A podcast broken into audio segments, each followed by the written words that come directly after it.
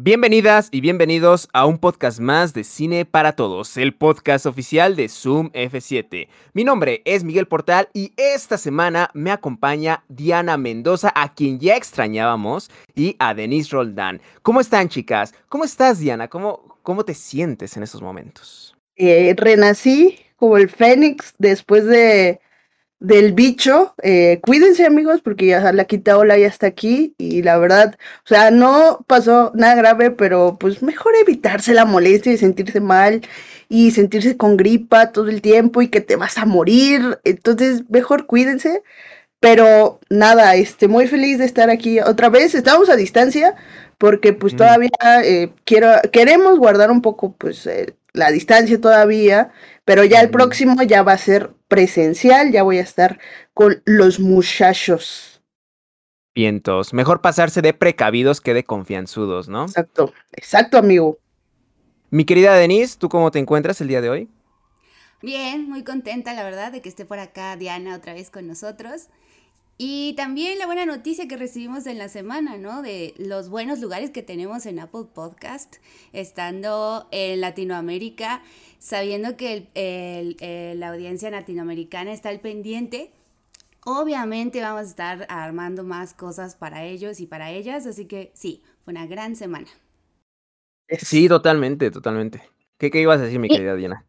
Ah, bueno, antes, antes, antes, igual que nos dejen sus superchats contándonos un poquito como justo las películas que sean representativas de sus países y así también a nosotros nos dan un poquito de luz por dónde empezar. Sí, sí, sí. Totalmente, totalmente de acuerdo. Sí, Continúa ahora sí.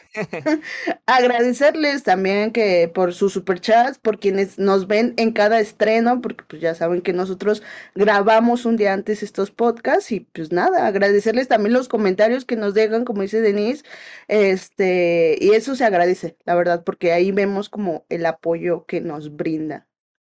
Sí, es gracias a ustedes es que este espacio es posible, por su super chat, su super gracias, ¿no? Por el seguimiento que nos dan en, en Apple Podcasts, en Spotify, en YouTube, por compartirlo. De veras, de veras, muchas, muchas gracias.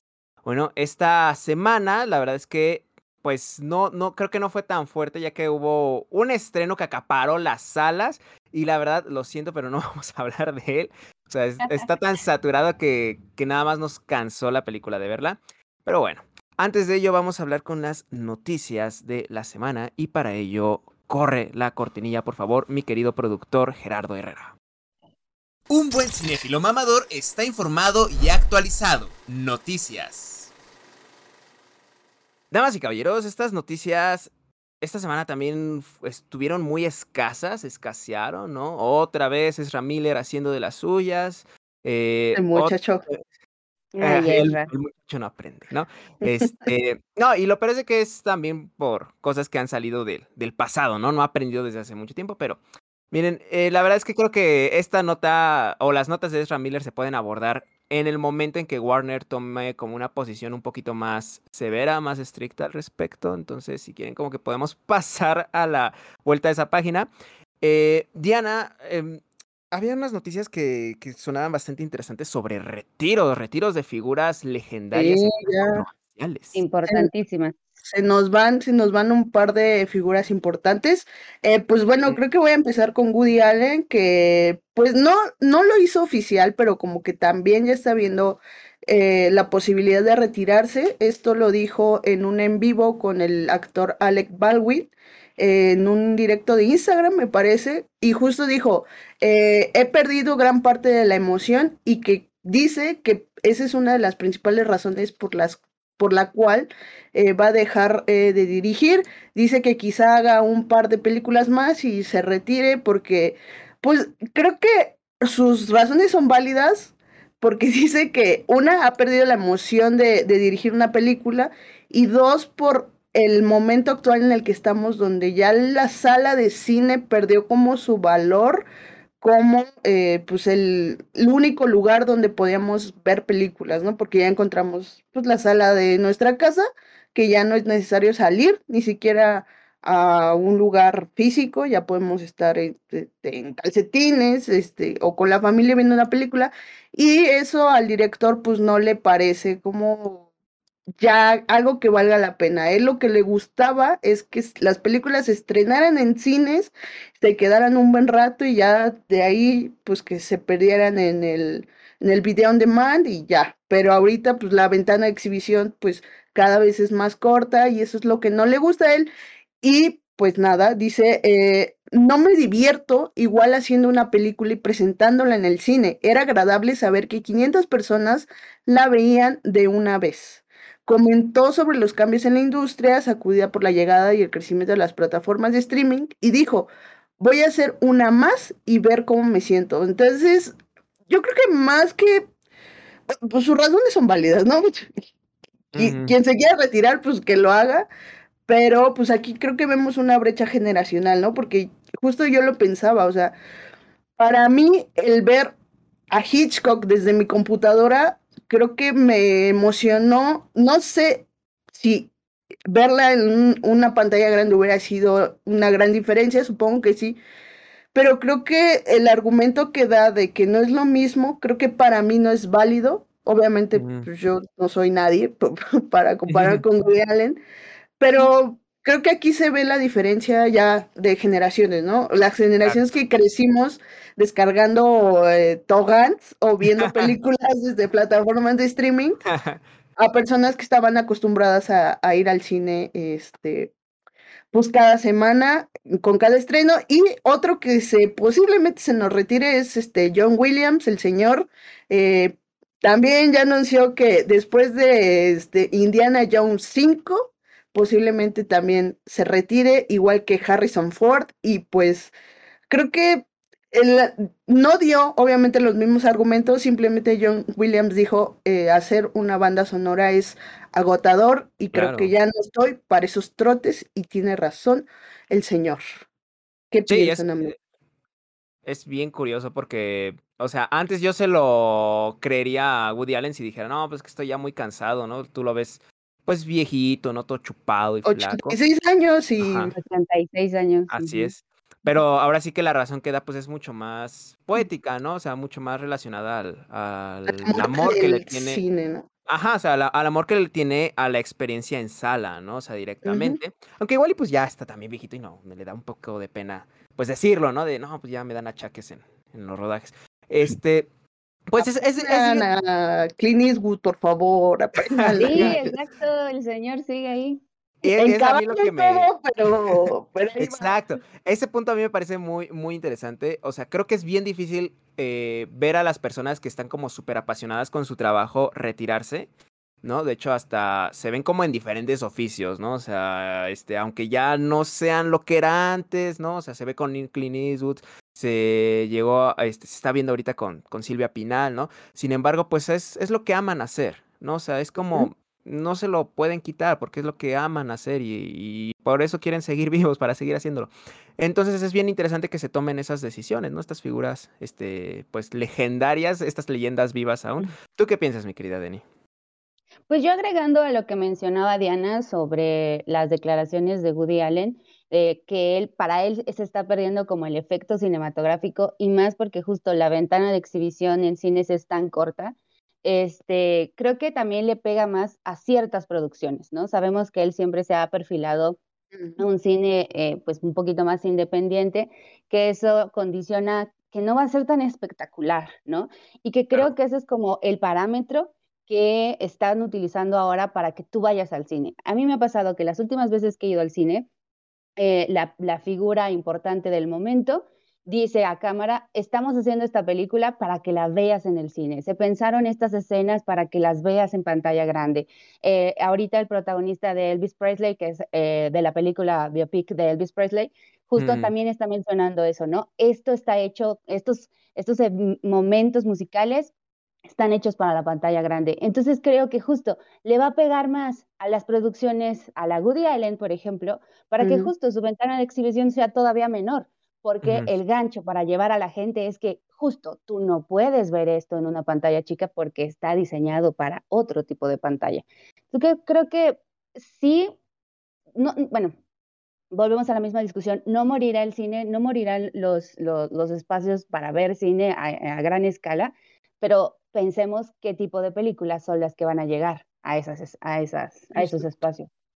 Sí, sí, sí, totalmente de acuerdo. Es este, híjole, cada vez más seccionado, ¿no? El tipo, los tipos de cine, el, tipo de ventanas de exhibición.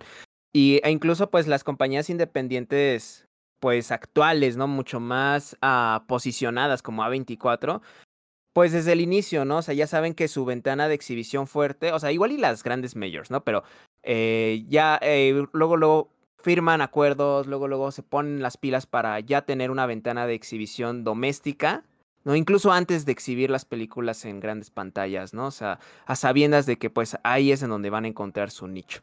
eh, pues sí, todo, todo, toda una, pues una consecuencia, ¿no? De estos cambios generacionales, ¿no? También del avance tecnológico, ¿no? De, de, la, de, de los cambios de consumo. Pero, en fin, eh, la verdad es que de las demás noticias, no sé si gustarían comentar alguna otra, no las siento así como muy, muy relevantes, muy fuertes. Si quieren, pasemos directamente pues a lo que nos trajo aquí. Vámonos. vamos a la sección de cartelera. ¿Listas las palomitas? Esto hay en cartelera.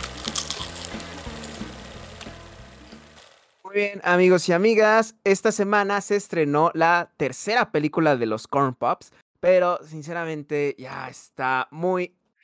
ya estaba tan saturada la sala que ya ni siquiera como que muchas ganas nos, nos dio, ¿no? O sea, la verdad es que son películas que creo que tienes que entrar con un mood muy particular, ¿no? Para disfrutarlas y esta semana, al menos en mi caso, yo no lo tenía.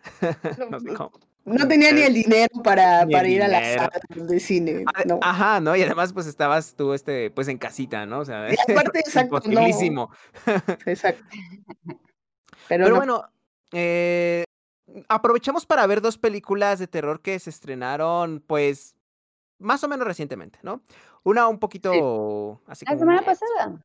Una fue la semana pasada. Exacto, o sea, no, no, no, tiene mucho y la verdad es que, pues, nos daba muchas ganas de, pues, de revisionarla y creo que fue este un, un, gustazo, ¿no? Bueno, al menos a mí me, me pareció una película muy chida de ver en, en salas que fue este Teléfono Negro. No sé si quieran empezar con esa o primero con X, que también nos aventamos dos películas de terror esta semana. Yo, Yo no vi Teléfono Negro. Yo no vi Teléfono Negro. Ah. Pero sí viste la... Eh, la sí, yes. Ok, súper. Con, con pues la que quieran. le entremos mejor a Black Phone, tiene más carnita que X, no, no sé qué opines, Diana, pero... Dele, dele. Yo estoy aquí para escucharlos, amigos. A mí me late más Black Phone. Entonces, si quieren, primero hablemos de Black Phone y ya después como que este, terminamos con X, ¿no? Para tampoco extendernos tanto y darle chance a ambas películas. Híjole, Black Phone de eh, Scott Derrickson. A mí la verdad es que es una película que no me llama mucho la atención desde el tráiler, ¿no? O sea, lo sentía como que igual iba a tener un montón de, de jump scares, que iba a ser como... Mmm, Scott Derrickson, yo de lo que recuerdo sobre todo es por el exorcismo de Emily Rose, ¿no? Y yo como que la tengo tal vez más presente, pues por estos momentos un poco clichés del cine de terror, aunque eso sí tenía como escenas que se quedaron muy, muy grabadas en, en mi mente, o sea, imágenes muy poderosas. Pero Black Phone, cuando comienza, en cierto momento digo, estos diálogos están medio, medio ñoños, ¿no? Medio mensos. Uh, como que me están contando demasiado de los personajes, demasiado de las películas de forma innecesaria con, con, los diálogos cuando se podían ver, e incluso con ciertas caracterizaciones de algunos personajes que, que rayaban en lo caricaturesco, ¿no? Como por, por ahí este, un personaje latino, ¿no? Que parece sacado de sangre por sangre, ¿no? Eh, sin embargo, conforme va avanzando, ¿no? Eh, me fue atrapando y me fue atrapando y me fue atrapando. O sea, esta onda de este, niños en peligro, ¿no? Creo que siempre es un elemento muy, muy particular, muy rico de, de desenvolver. Y con un protagonista que la verdad es difícil no identificarse por ciertas situaciones con que vive tanto familiarmente como escolarmente, ¿no? O sea, que vive en un entorno hostil y que a eso se le suma pues un, un secuestrador. Uh, Black, Black Phone justamente trata de eso, del secuestro de un chamaco al cual este, lo tienen encerrado en un sótano y el único, bueno, de los únicos elementos que tiene por ahí es un teléfono negro que está desconectado pero que tiene como una presencia muy particular. Y su secuestrador baja recurrentemente, bueno, a ciertos momentos, ya sea para darle de comer o incluso solo para observarlo, ¿no? Un este, villano que ocupa en casi toda la mayor parte de la película la cara cubierta con una, una máscara tipo demoníaca. Eh, a ver, Denny, antes de continuar, a mí me gustaría este, preguntarte, a ti que te, que te gustan mucho como estos personajes infantiles, ¿no? Eh, peleando contra adversidades. ¿Tú cómo sentiste Black Phone? ¿Qué, qué, qué, qué, qué opiniones te genera Black Phone? igual, para dar un poquito de contexto, eh, estos chavitos, em, que es el personaje de Finny, Mason Temes, protagonizado por. Mason Tames, él este, vive en los setentas junto con su familia, su padre y su hermana. Una mm. chulada, Madeleine McGraw, la actriz que interpreta a su hermana, una pequeña niña, con muy, muy, muy, muy buena presencia.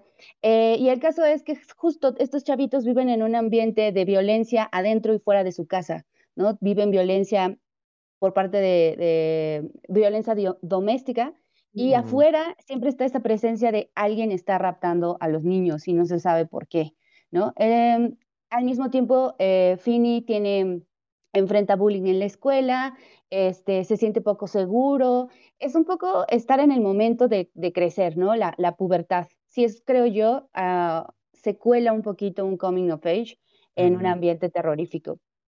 Yo la disfruté, a mí me pareció agradable la película. Eh, Derrickson menciona que él quería o le parecía muy buena mancuerna el tener este contexto de su propia vida, porque él creció en los setentas, uh, y agregarle el factor de una película de fantasmas, que es lo que le, le dio la historia de Joe Hills, que viene, eh, todo esto viene de, un cuento. Sin embargo, creo que eh, Derrickson sí supo como añadirle su, su propia esencia. Eh, yo, no, yo no considero que la filmografía de Derrickson sea muy afortunada, honestamente, pero creo que desde mi punto de vista acá medio se reivindicó y, y, creo que es porque a él siempre le ha importado, y eso sí creo que es una constante en su cine, le ha importado enfrentarse a sus miedos. Eso siempre ha sido como una constante para, para construir sus películas. Y entonces acá él eh, admite que la película sí está funda, como muy, muy cimentada en los miedos que él tenía de niño que era justo pues un ambiente violento y este espacio eh, agresivo en el exterior, ¿no? Sabía que en ese momento salió a la luz lo de este, mm, eh, este asesino serial Ted Bundy, o sea, estaba presente en su contexto la, la amenaza de algo que viene por, por ti y no sabes ni a qué hora, ni, ni dónde, ni cómo, ¿no? Creo que eso sí se manifiesta.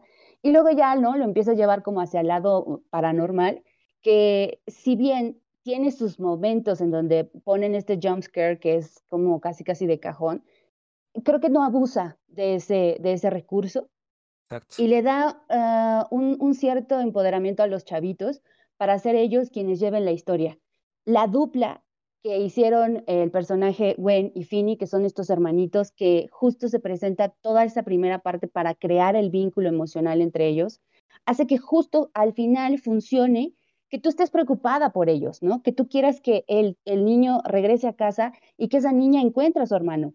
Has presenciado el vínculo que tienen adentro y afuera, ¿no? Porque saben que, que, se tienen que proteger de la violencia que tienen dentro de casa y que se tienen que proteger también afuera de ella.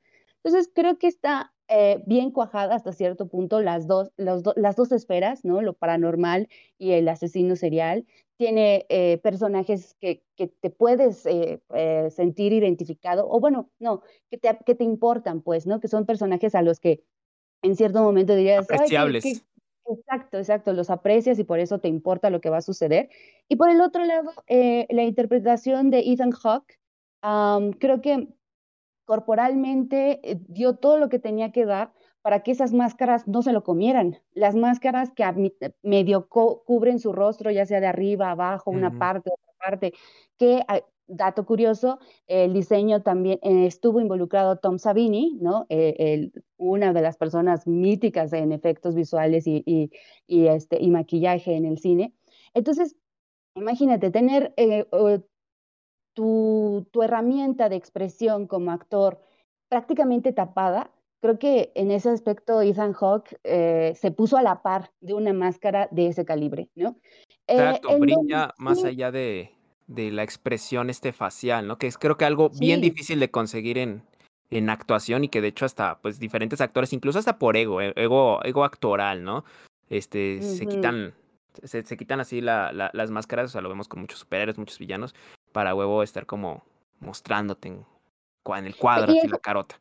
Sí, claro, o sea, como demasiado protagonismo de ellos, de, como personas, pero creo que no, aquí sí supo eh, armar un personaje que desde mi punto de vista, a nivel argumental, eh, queda un poco flojo, ¿no? Simplemente es la representación del mal. Mm. Y creo que a lo mejor va en, función de que todo esto va desde la perspectiva de los chavitos, ¿no?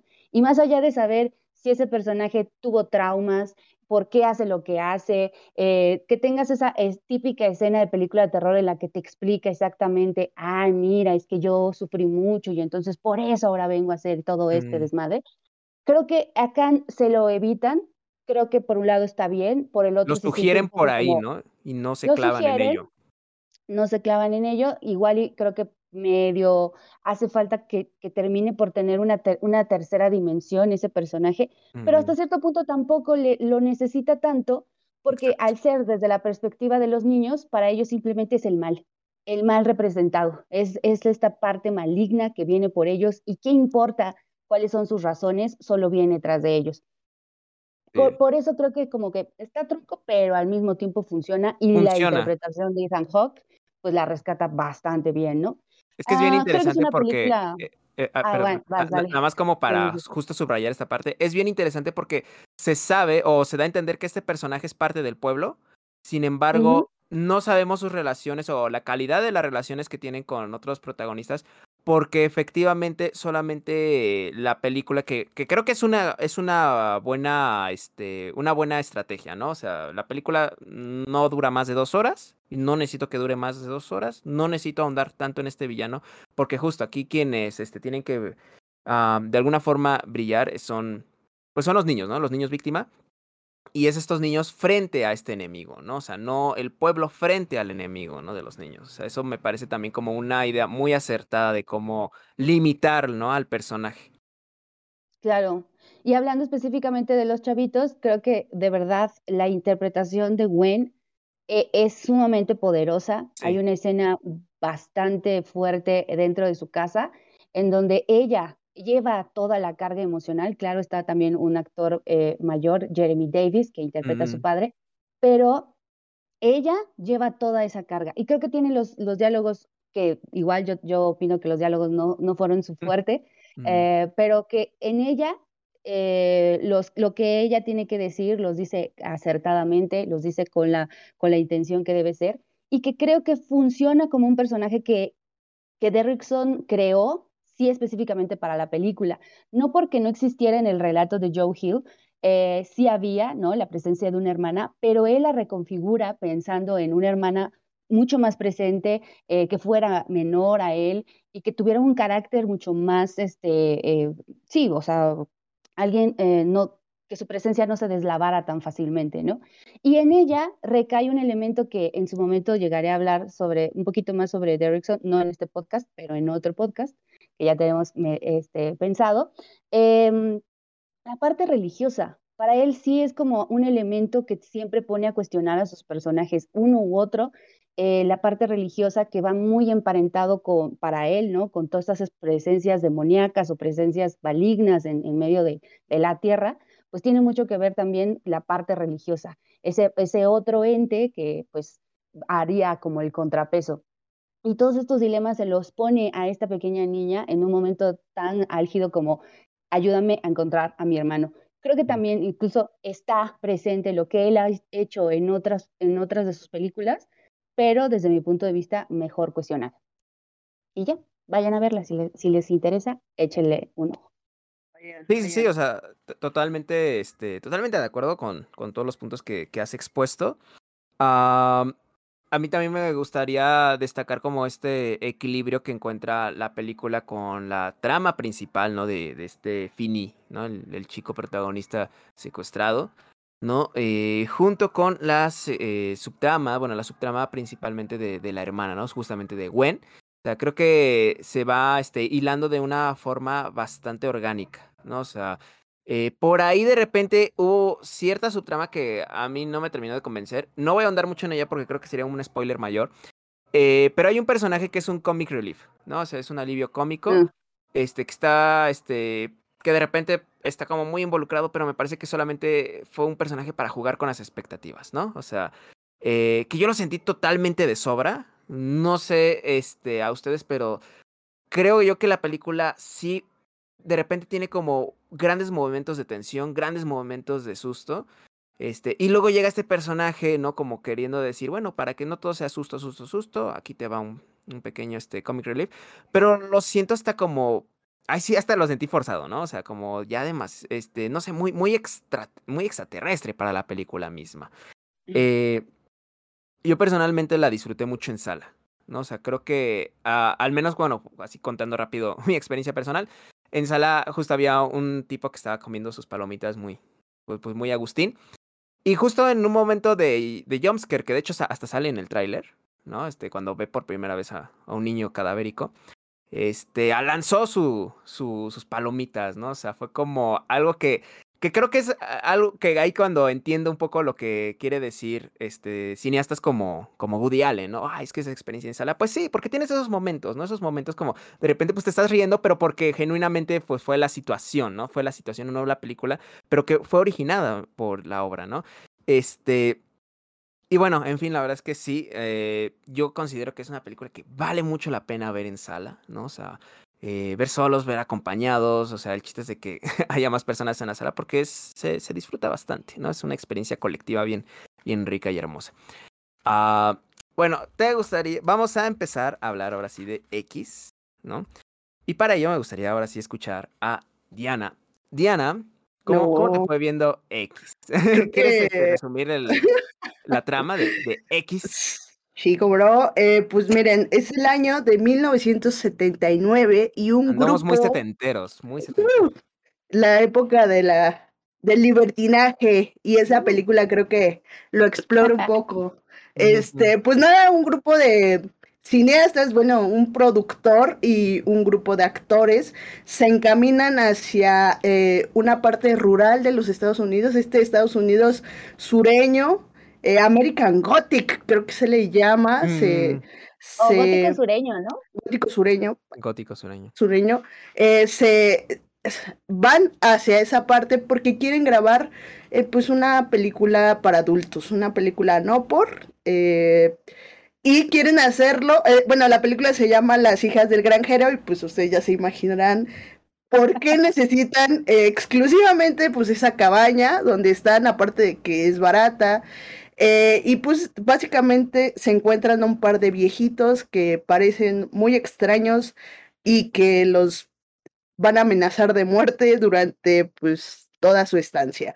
Y esa es la trama de, de X. A, ver, a mí me gustó al principio. O sea, creo que el tono con el que maneja la, la película, los estereotipos, creo que es a propósito estos personajes que son el típico productor que solo le interesa el dinero, perdón, la típica actriz que quiere ser la estrella, la típica este, protagonista mojigata que no sabe qué está haciendo ahí, pero creo que conforme va avanzando la película, el discurso que maneja T. West, no estoy muy convencida de que de que me haya gustado del todo, porque al final termina siendo como una especie de lucha entre la juventud y la vejez.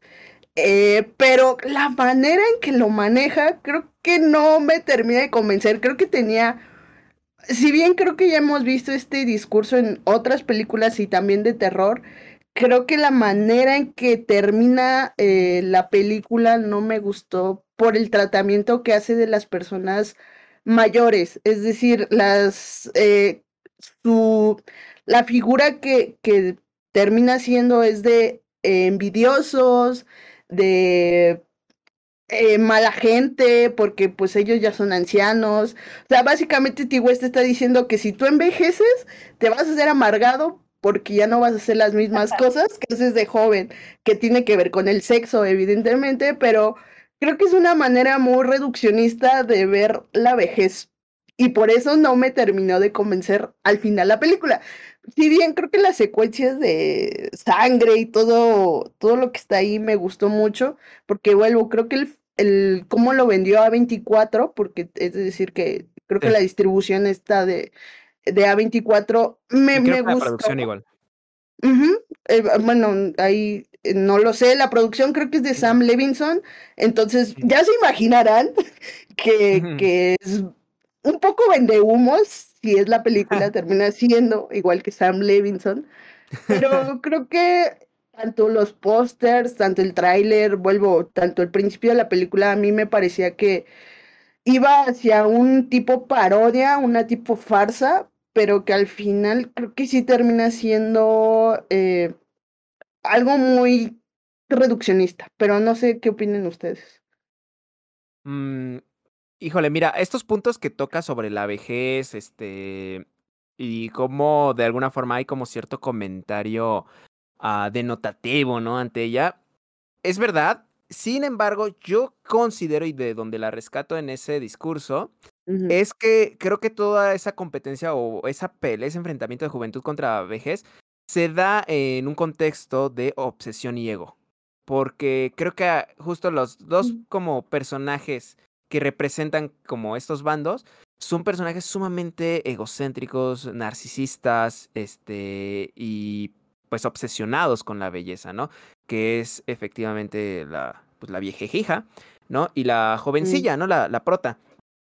Y también en ese hilo, a mí lo que me llama mucho, mucho la atención es que eh, juegan con las expectativas o incluso hasta como que pareciera ser un cuestionamiento sobre nuestras propias expectativas hacia qué o cómo vemos o lo que deben de ser los viejos y lo que deben de ser hasta cierto punto las mujeres, ¿no? O sea, yo lo eh, concibo en las secuencias donde hay un cinéfilo mamador, ¿no? Un, cineasta mamador.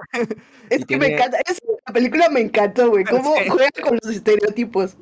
Sí, sí, o sea, que, que, exacto, o sea, esa, esos estereotipos me parece que de repente están ahí como para crearnos como cierta expectativa, como, ah, sí, esta es la protagonista o esta va a ser la que se salve porque es la mojigata del grupo, ¿no? Que es como súper común en los slashers. Y mm. de repente nos dan la vuelta con que, ah, pues resulta que a ella también se le antoja, ¿no? O sea, grabar una, una por nosotros y además que lo grabe este, su novio, el, el cinéfilo mamador, ¿no? Que está haciendo arte. sí, sí, sí. O, sea, eso, eso me parece como bien interesante porque es hasta provocador con sus propios protagonistas, ¿no? Bueno, con, con, con el propio grupo que, que por ahí está este, representando. Pero también, y es verdad, juega con el antierotismo, ¿no? Con este body horror sobre la vejez, ¿no? O sea, con esta otra vez este personaje obsesionado también narcisista que es la viejilla, ¿no? Que es la figura antagónica por excelencia del filme. Y pues una manera también en que representan como esa adversidad, pues esas fuerzas con, con ella este erotizándose y, y tratando de erotizar a los a los demás, ¿no? O sea, cuando en las escenas donde está forzando a alguien, pues dices, ah, ok, sí, pues es, terrible, es asqueroso. Este, pero de repente ves que mm, ya ni siquiera es como forzando a alguien más, sino es hasta con alguien que, que también quiere estar con, con, ella y lo muestran como, oh, qué asco, viejos, desnudos, ¿no? ¿Cómo pueden hacer eso los viejos? Este, y eso, no sé, es como caer un poquito en los lugares comunes, creo yo, del, del antierotismo, ¿no? Eh, pero bueno, eh, me gustaría escuchar a Denny Sensei. Pues ya no hay mucho que decir, la verdad, sobre esa película. Spoiler. a mí no me gustó. creo que la primera parte, igual como Diana, estaba, eh, me estaba enganchando porque se estaba burlando, ¿no? De todo este ambiente, de todas esas convenciones. Entonces, por ese lado, creo que me, me estaba agradando. Pero cuando cae en esas mismas convenciones, pero ya sin burlarse de ellas, ya simplemente repitiéndolas. Exacto, ya se las cree. En, perdió para mí todo el sentido y, y, perdió pues igual hasta cierto punto, perdió mi interés también porque era como, ya sé para dónde va esto, ya sabemos quién va a quedar, quién no va a quedar y por qué, ¿no? O sea, ya ni siquiera ahí hay un giro de tuerca, nada. Y creo que las dos líneas que en su momento en, eh, están como, como llevando, ¿no? La parte de, de, de, alguien que quiere sobresalir, que quiere estar en el medio, que quiere ser la artista, bla, bla, bla. Eh, y luego la línea de, de los personajes eh, ancianos y todo, toda esta temática de envejecer, creo que las termina por unir de una forma muy forzada que nadie le cree y que entonces mejor ya, ahí, la, ahí lo detenga. Incluso la, la, religión que también tiene que haber por ahí, pensé que iba a tener un peso más significativo, pero creo que solo está de fondo. O sea, al final solo te sirve si hay un giro de tuerca, mm, pero muy chafa, que es como de, ah, ah bueno, ok. Ahora, ¿no? tiene hambre? Ajá, exacto. Entonces, creo que al final lo que a mí me hubiera, bueno, eh, no se trata de lo que me hubiera gustado, sino que lo que falla en la película es como dice Denis, creo que no sigue como esta línea fársica, paródica, y que creo que hubiera sido algo mucho más divertido de ver, entretenido de ver, y que creo que ese giro de tuerca último resume muy bien lo que termina siendo la película, que no te importe realmente quién es la protagonista y de dónde viene, porque pues ya lo único que quieres, pues ya lo viste, que es la sangre, son matanzas y ya, o sea, ya la película ya, ya salí del cine o y ya se me olvidó la película. Qué curioso, a mí justamente creo que ya cuando se da el giro, Creo que ahí es cuando retoma un poco eh, la esencia, el tono farsicón y hasta medio paródico de, de, la primera parte, ¿no? De la primera y la segunda parte de la película. Este, y se. Y a mí me parece que justo esta onda religiosa más bien se toma como una especie de parodia al discurso motivacional, ¿sabes? Súper obsesivo, ¿no? O sea, porque repite algo que, que, que por ahí se, se, se dicen en las oraciones, ¿no? Este, de este como clérigo, eh, de televisión. Uh -huh. Y es como un discurso súper este, motivacional, ¿no? Como de sí, sé lo que quiero hacer y tú puedes, ¿no? Y no importa. Pero me parece la... que no cuajan en la película, o sea, sí que están es que, ahí. Ajá, es que están ahí, de... pero al final, pues ya. es que está tan. Pues ya es en la última parte así súper atropellado, ¿no? Así como, sí. o sea, tan atropellado como las cabezas. Uh -huh. Bueno, ya no voy a spoilear, pero sí, o sea, demasiado como encimado. Este, pero en fin. Volvió. Volvió a ser de las Volví a. Lo siento. Este, ¿algún otro comentario que, que, les gustaría otorgar a esta película? Hoy ya pasamos a la sección mejor de análisis, porque amigos y amigas, la semana pasada, si no me equivoco, se cumplieron 40 años, este, rectifíquenme la, la fecha para tenerlo como exacto, de The Thing de John Carpenter de 1981. Qué maravilla, una de las mejores películas eh, del 82, 82, perdón, perdón, 82. estoy este, estoy este confundido con, con, con, las fechas de, del SIDA. Eh, y ahorita les voy a explicar un poco por qué. Sí tiene que ver, aunque no lo creas. Sí, sí, es que lo tengo muy presente y es como de, ah, se me cruzaron las cabezas. Pero está bien, también quiero que tengas presente la sí, fecha sí, sí. Del, del SIDA, ¿no? Este, bueno, ya, ya pasamos. 40, sí es 40 aniversario, amigo. Ah, pues claro, 2022. Ay, pero qué, qué sonso, eh. Discúlpenme. Este, bueno, uh, pasemos de una vez a la cortinilla antes de seguir este, tropezándome con mi propia lengua. Uf, estos análisis no los hacen ni en IMCINE. Amigas, amigos, cinéfilos mamadores de Latinoamérica y el mundo. Este, así es, 40 años de The Thing de John Carpenter es una de las mejores películas o tal vez la mejor película de terror en la historia de la humanidad. Eh, no lo sé, yo la verdad es que diría que sí. Este conductor les dice sí, lo es. Híjole, híjole, híjole. Creo que hay como muchísimo que revisitar sobre The Thing, ¿no? O sea, creo que es una película que ha envejecido terriblemente bien, ¿no? O sea, terrible lo digo porque pues sigue dando miedo, sigue este, provocando muchas inquietudes y tensiones. Pero creo que me parece muy, muy valioso que antes de dar como una especie de análisis, ¿no? De la obra en sí misma, pues se contextualice porque también tiene una historia muy rica, ¿no? Como todas las grandes obras de la humanidad tienen una historia detrás, un contexto que vale la pena revisitar. Entonces, para ello, mi querida Diana se aventó una investigación que, por favor, sentaos porque vamos a escuchar. Y amigos, eh, les traigo el contexto de cómo surgió The Think, pero más allá de Carpenter, eh, de Think eh, completamente. Pero, y vamos a, vamos a ir al pasado porque se acuerdan que en la en el tema de ciencia ficción, yo les hice un recorrido histórico, pues vamos a retomar un poco de datos eh, de eh, ese tema. Pues para empezar, el relato original de este de Think es escrito mm. por John W. Campbell Jr. y el relato original se llama Who Goes There, ¿Quién anda mm. ahí? El cual se publicó en la revista Astonishing Stories, que si ustedes se acordarán, o si no, pues yo les recuerdo, este, ya había platicado yo de esta revista científica que eh, eh, originalmente Hugo Hernsbach fue el que fundó que justo fue eh, esta revista donde Isaac Asimov hizo sus primeros pininos y específicamente John eh, Campbell fue el que le dio la oportunidad, o sea, fue porque ya era editor de la revista en ese entonces, entonces Isaac Asimov se acercó a Campbell y le dijo, quiero participar, y Campbell le dijo, cámara, paz. Pues nada, en esta revista, este Campbell como editor eh, publicó una historia, pero no lo hizo bajo su nombre, sino bajo un seudónimo que es Don A. Stewart. Y si quieren leer esta historia, eh, pues pueden hacerlo, creo que lo encuentran en internet, así con el nombre de quien anda ahí, o si quieren leerse el libro de La cabeza de la gorgona y otras transformaciones terroríficas, ah, que es una, es un libro antológico, este, mm. ahí se encuentra este, este relato que está muy, muy chido. Pero el pues título punto PDF en Google y probablemente lo encuentren. Eh, probablemente lo encuentren y si no, pues a, ver si se los paso por el Discord.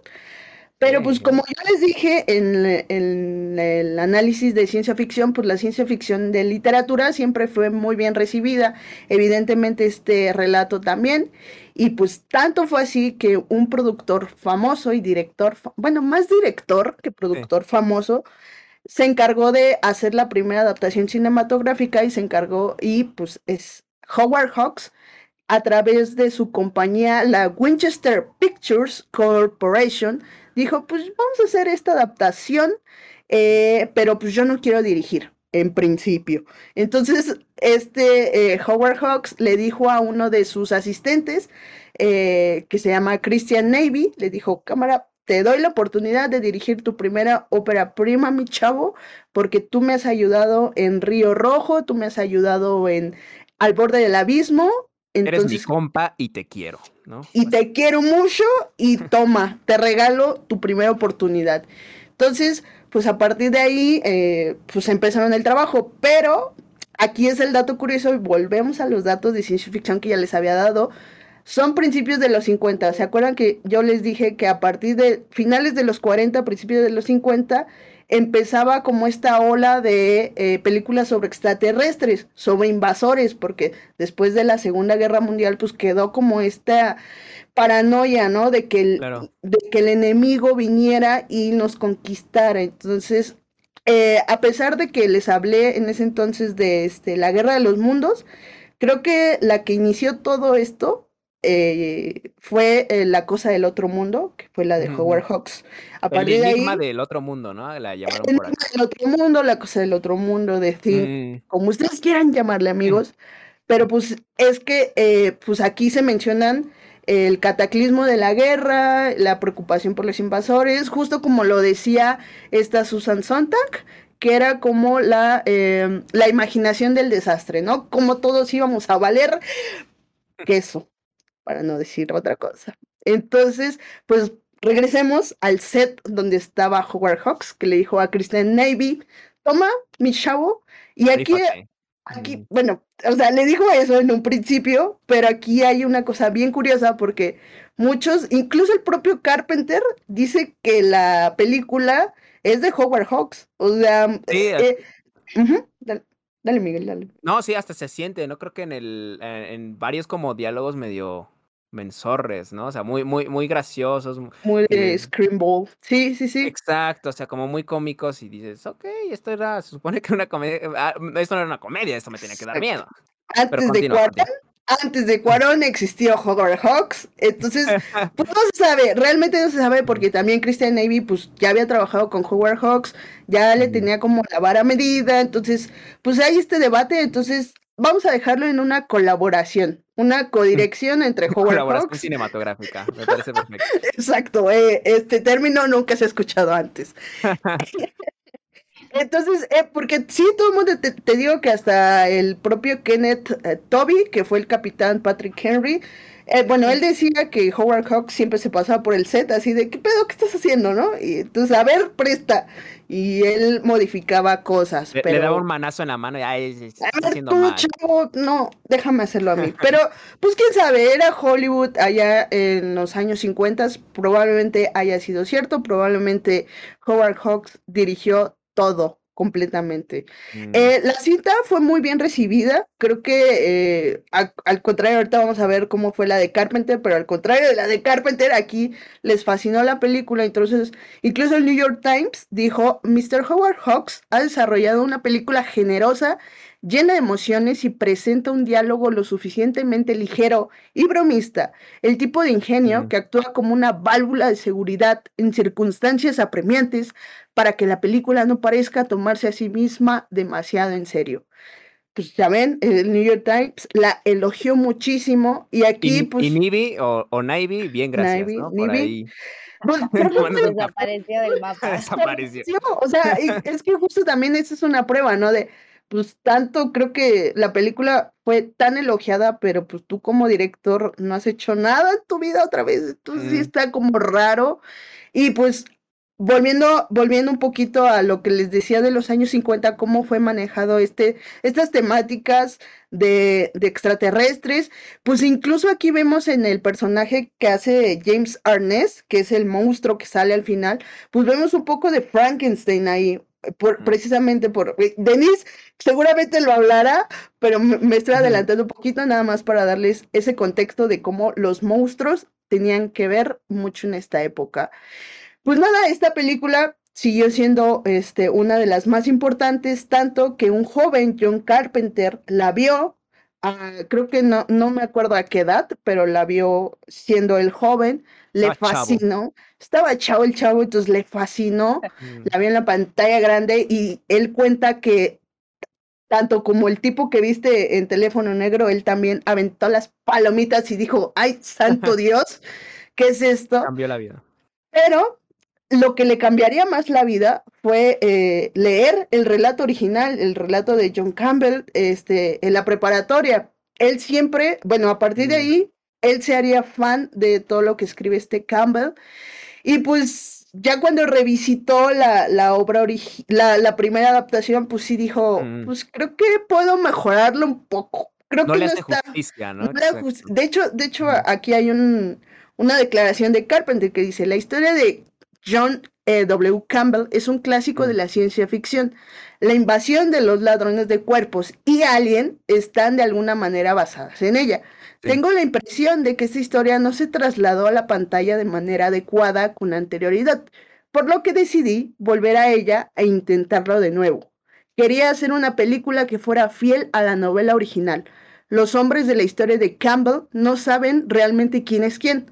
No creo que la película producida por Hawks explorase este aspecto de la historia porque pues, supongo que Denise hablará un poco de cómo es la dinámica del grupo dentro de la película de Hawks, a diferencia de la de. Carpenter.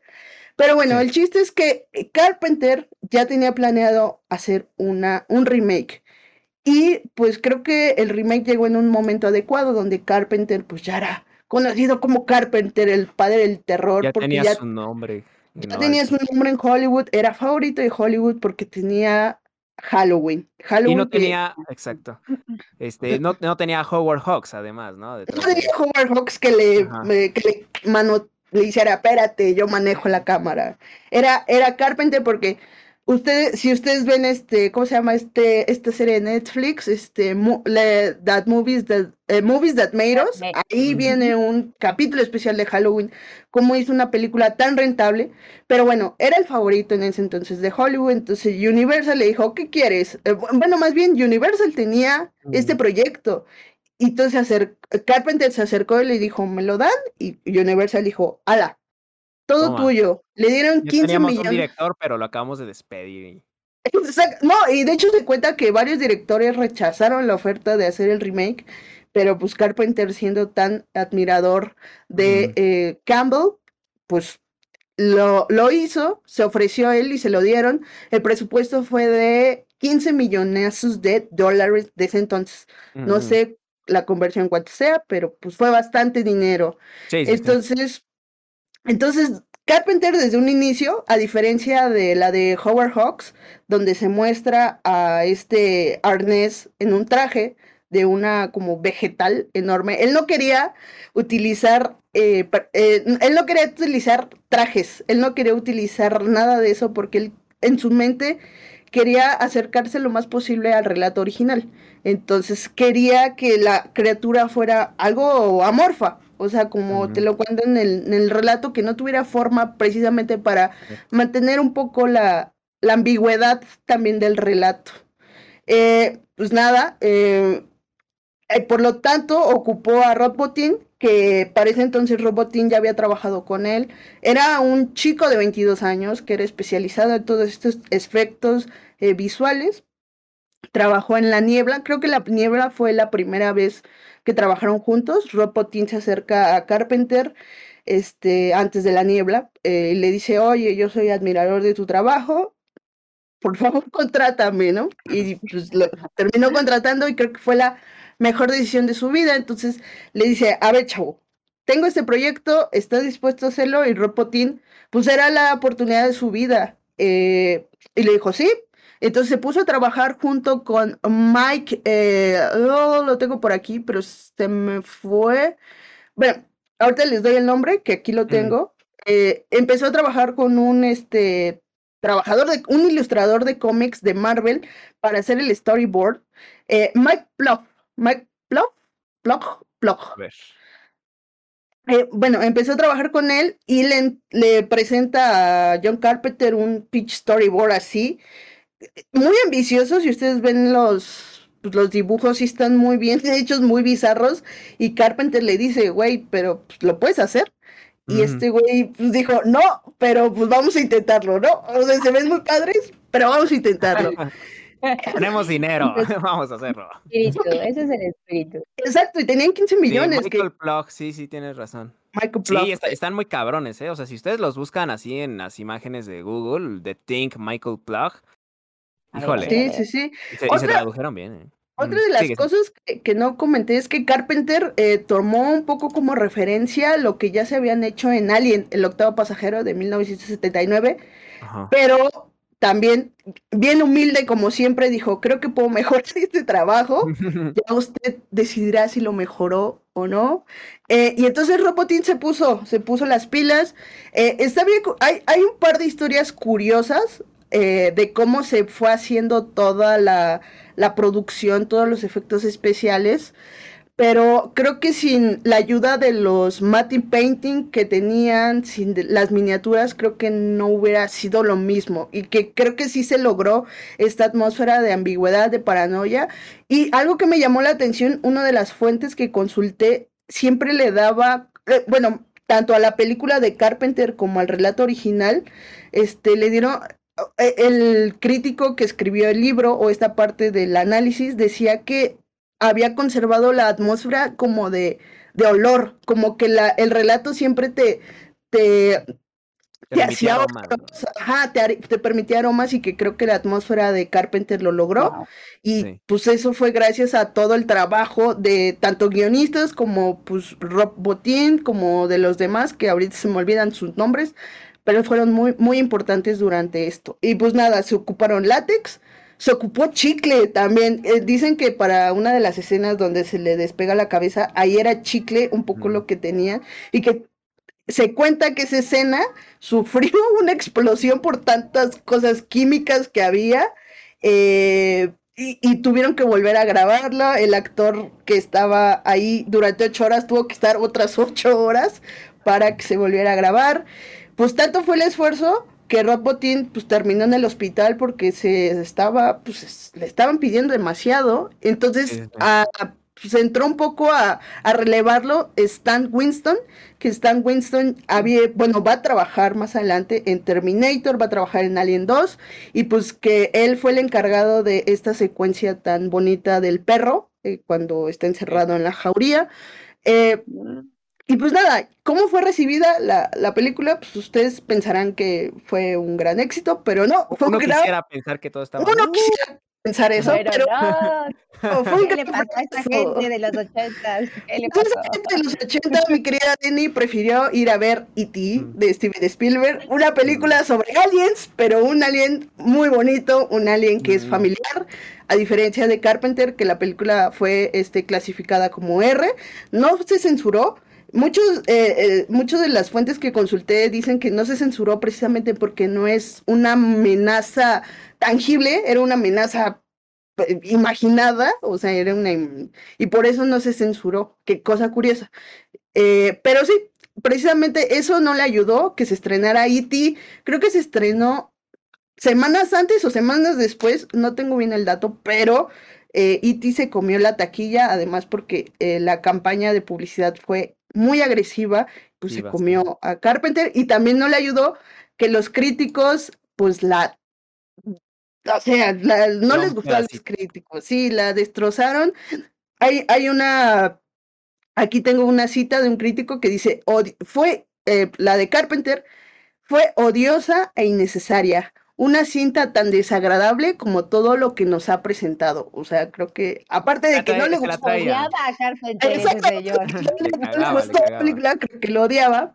Y pues nada, no, eh, decir que también fue nominada a los Razzie, eh, ganó un Razzie, este, pero afortunadamente pues, la película ha adquirido un, una nueva lectura y creo que ha sido revalorada, tanto que se crearon este, figuras de acción videojuegos y en 2011 se hizo un remake de la misma pitch película, pero eh, pues fue un fracaso total, aparte la película es horrible, pero aquí es algo bien curioso porque al igual que Howard Hawks, allá en aquel entonces, acá Universal le metió mano a todo, o sea, lo que pudo le metió mano, le metió mano al guion, le metió mano al montaje, le metió mano a, a los efectos especiales, ah, bueno, los efectos visuales, porque en principio se iban a hacer efectos prácticos, pero el estudio decidió que se iban a intercambiar por CGI y el CGI se ve horrible. Esa película envejeció más que la de Carpenter y pues nada, es, es curioso. Pero olvidable, ¿no? Pero olvidable. Y pues nada, es, es, curioso cómo eh, los estudios pues no cambian, ¿no? Pueden pasar décadas y van a seguir metiendo mano donde no necesita mano. Y como dato nada más curioso, hay un final alternativo que se grabó en The Think de Carpenter, donde Mark Brady eh, logra sobrevivir y va a la civilización y le hacen su examen médico y pues resulta que él no es la cosa, pero dijeron que eso iba a arruinar como el espíritu de la película, entonces lo grabaron nada más como protección, pero pues no se incluyó gracias al Señor y nada, ese es el contexto de The Think, amigos míos. Pueden ir en paz. Wow. Híjole, no, no, no. Que está, es que es muy emocionante, ¿no? siempre es emocionante. Sí. Es una de las películas favoritas, creo que de muchos cinéfilos mamadores en este mundo, incluyéndonos. yes, yes, yes. Eh, no, pero... Ah, ¿Cuánto, tiempo llevamos? Este, porque todavía hay bastante que decir de, de The Think. Pero lo vamos a hacer en la sección de miembros, no sé si nos da un ratito al menos como para aquí con nuestros amigos que no son miembros, lo pueden. Que, que, pues yo ah, no sé, es que fíjate, todo lo que también yo leí y que por eso espero con ansias el análisis de Denise, porque son, hay, hay lecturas muy interesantes que Mm. Ya lo decías tú, ¿no? La adelantabas que un poco el SIDA tiene que ver por ahí. Sí, sí, sí. Eh, a mí lo que también me interesa es cómo eh, la diferencia de Howard Hawks, la dinámica que tiene Patriotera, porque pues evidentemente eh, los 50 tenías que mostrar que Estados Unidos era una fuerza conjunta contra el enemigo, pues ese tipo de cosas yo quiero que Denise las, las desmenuce porque están muy chidas. Vale, me parece bien. En ese sentido, pues mejor pasamos de una vez a la siguiente sección este, de, de, recomendaciones. Pero para la banda que es miembro y aquellos que se quieran unir por 20 pesitos al mes, pues le recomendamos porque justamente vamos a hacer una comparación. Bueno, Denis sobre todo va a hacer esta comparación sobre ambas películas, ¿no? Va a hablar un poco sobre lo que el remake, sobre adaptación. Bueno, va a estar muy interesante. Ahí nos vemos, amigos y amigas. Ya saben, está a 20 pesitos de distancia y son varios, varios, este, bueno, es bastante contenido. Ya estamos como engrosando nuestra biblioteca para miembros. Yes. Pero bueno, vámonos a la siguiente sección. Recomendaciones caladas, recomendaciones garantizadas. Damas y caballeros, la verdad es que tuvimos una conversación muy, muy interesante. Nos extendimos más de lo que esperábamos. Es que de verdad. Y está es- bien. Yo creo que se lo merecen. Es Quienes, que sí, quienes nos donan, quienes nos eh, apoyan. Nos Damos en- apoyan, miembros. nos apoyan mucho. La verdad, la verdad. Ustedes saben que también si dicen, ah, mira, ahorita como que no me da muchas ganas de hacerme miembro por X o Z razón, bueno, pueden apoyarnos con un super gracias en los comentarios, con un super duper chat, ¿no? Aquí que están viendo, lo- los que lo están viendo en vivo, muchas gracias también por eso. Dejando su like, es verdad. Luego si no dejan su like y En pues verdad es que comentarios, nos- es que ah, cuando, cuando interactúan con el video, creo Sí, que sí, sí, YouTube este, dice, ah, mira, esto lo vale la pena. Sí, nos Sí, sí. ayuda mucho eso. También nos ayuda, ¿eh, amigos? Como nos puedan ayudar, pero sobre todo si pueden hacer miembros mejor, ¿eh? Los vamos a ver con, con ojos de amor. Bueno, para recomendaciones, eh, quiero, ya no, ya no estamos en el mes del orgullo, pero la neta es que estos temas siempre se tienen que, que hablar, ¿no? O sea, no es como que ya terminó tu mes y te vas de ya terminó tu mes, ya te haces hetero eh, y ya. Ajá, sí, Ajá, sí, ya. exacto. no, no existe eso, amigos. No somos Disney, no somos Disney para hacer eso. Pero bueno, hay una película que este, probablemente muchos de ustedes ya conocen. Probablemente la conocen más como la película que le robó el Oscar a La La Land o lo que sea. Estuve leyendo sobre ella y tiene una historia bien, bien interesante que luego ahondaremos en un videito de Zoom F7, por ahí lo van a ver. Sin embargo, se las quiero recomendar porque creo que ah, cuando la vuelvo a ver, mejores cosas le encuentro a Moonlight, ¿no? De Barry Jenkins.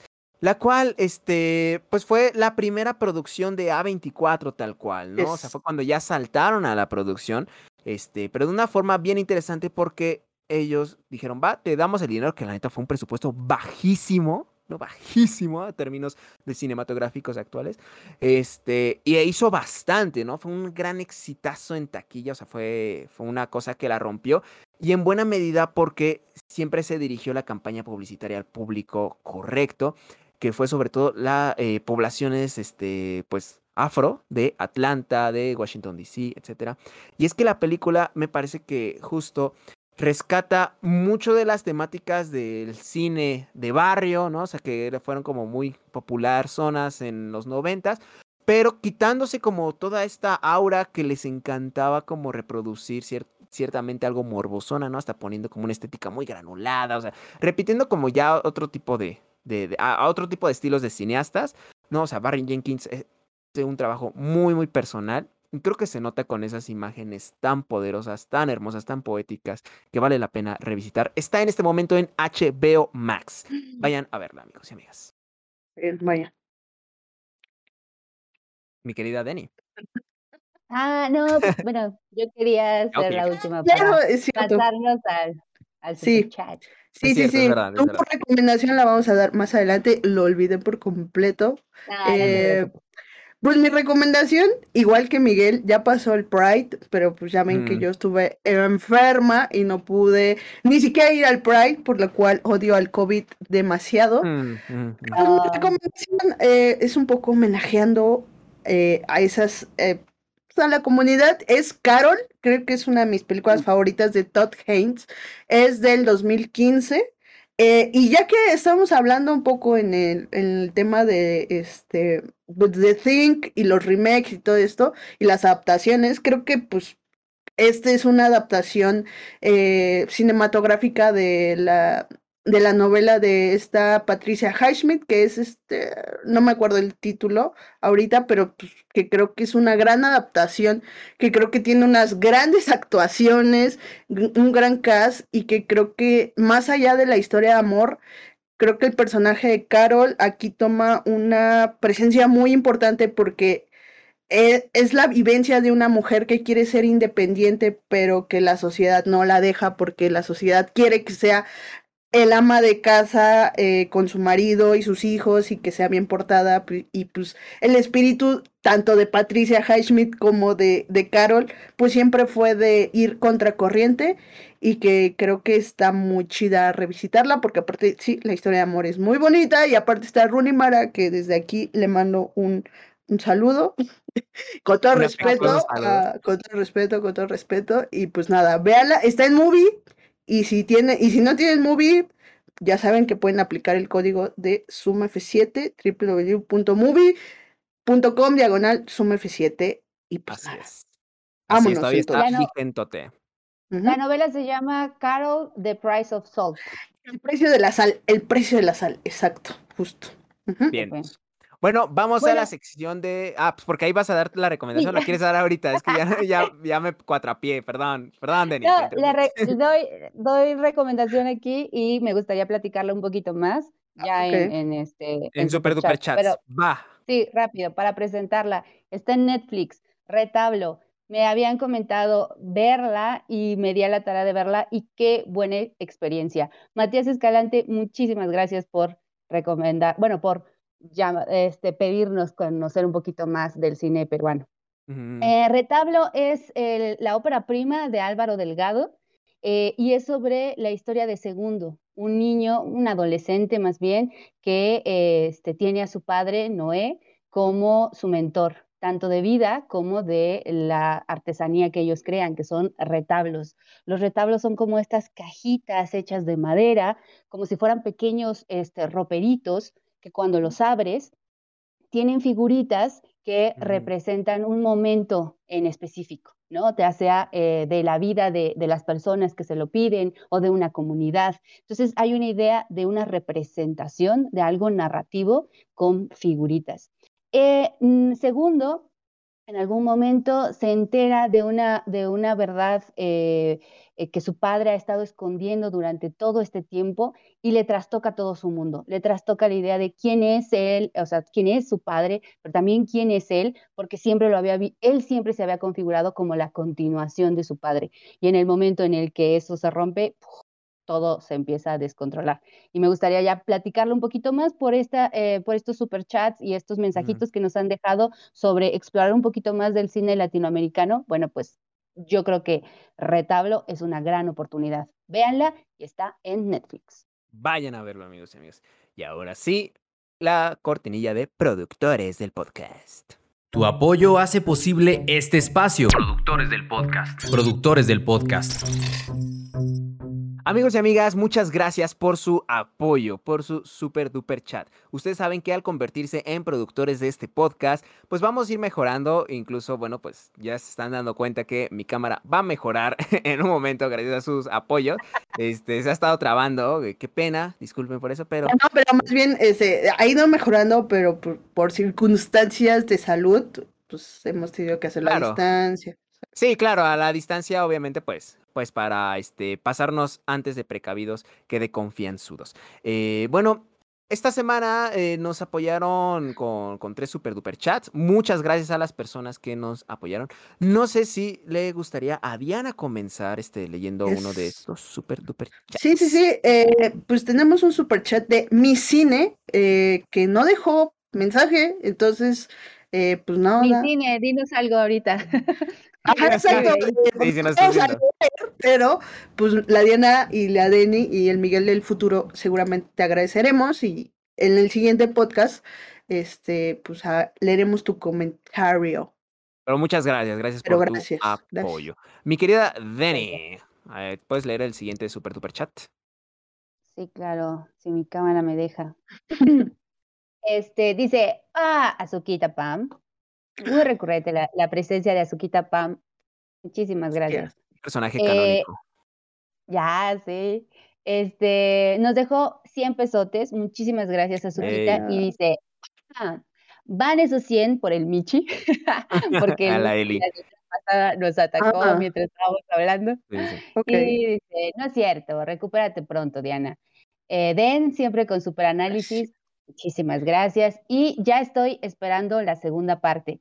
Ah, claro, porque eh, recuerden, la primera parte de lo que hablamos de esta revisión histórica de la presencia de LGBTQ en el cine primero se quedó para, para el podcast y Mm, la segunda parte está en miembros. la más Es extensa, de hecho.